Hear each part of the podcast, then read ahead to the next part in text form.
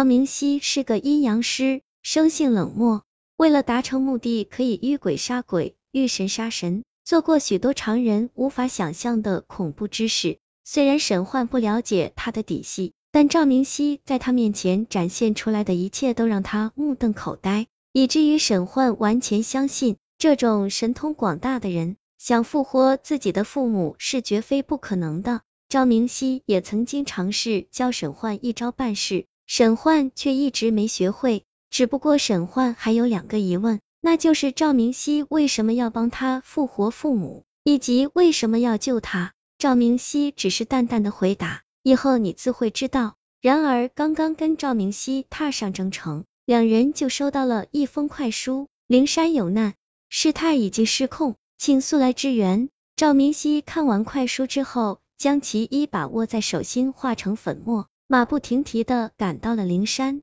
结果还是晚了一步，整个灵山已经陷入了绝境。此刻的灵山中心医院天台上狂风大作，尸体的惨叫声也越来越大，像是千万鬼魂一起痛哭。而沈焕已经晕倒在一旁。就在赵明熙喊完最后一句话之后，尸体突然开了口：“你，你竟敢动用阴兵借道！”空旷的天台上顿时被挤的台子都要塌了。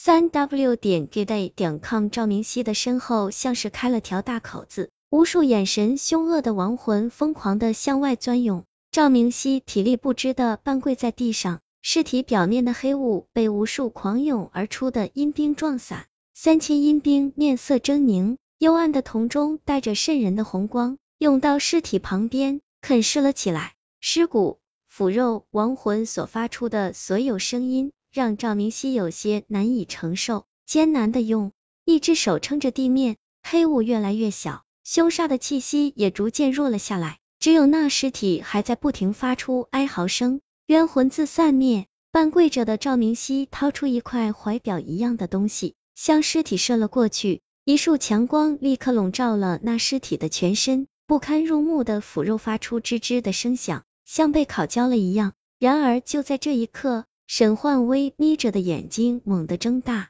沈焕再次醒来时，清楚的感觉到自己身体出了问题，脑海里总有一个陌生又狂妄的人在跟自己对话，但等沈焕想问他话的时候，却又得不到回应了。与此同时，赵明熙向仍躺在病床上的沈焕走来说道：“没事吧？刚才的尸体是厉鬼所化，在医院这种阴会质的发作。”险些要了人命，等你好一点了，我们去问问委托人，了解完事情的始末，就可以尽快开始复活你父母的事情。听见赵明熙这么说，沈焕顾不得身体的异状，将刚才察觉的事情归为了幻觉，赶紧站起来，跟着赵明熙走了出去。他们刚走出医院大门口，就碰见了求助的委托人。委托人年近花甲的脸上写满了震惊与担忧。眉头紧锁，使皱纹更加明显。明熙，刚才那厉鬼好像借着最后一股力气逃到了灵山西边的山神庙，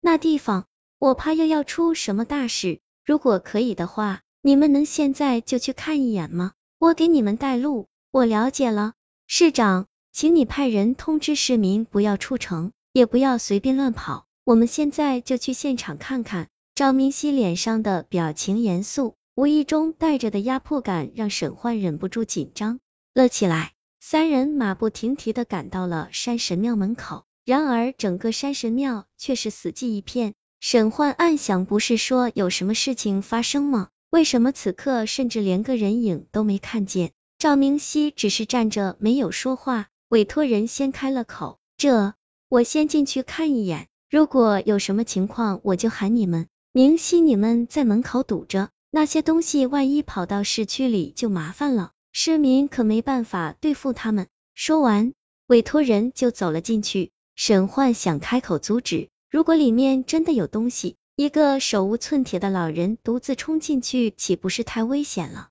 然而他看向赵明熙时，赵明熙却一言不发的默许了老人的行为。也许是真的没危险吧，沈焕想着。然而委托人进去还到满一分钟。就出事儿了。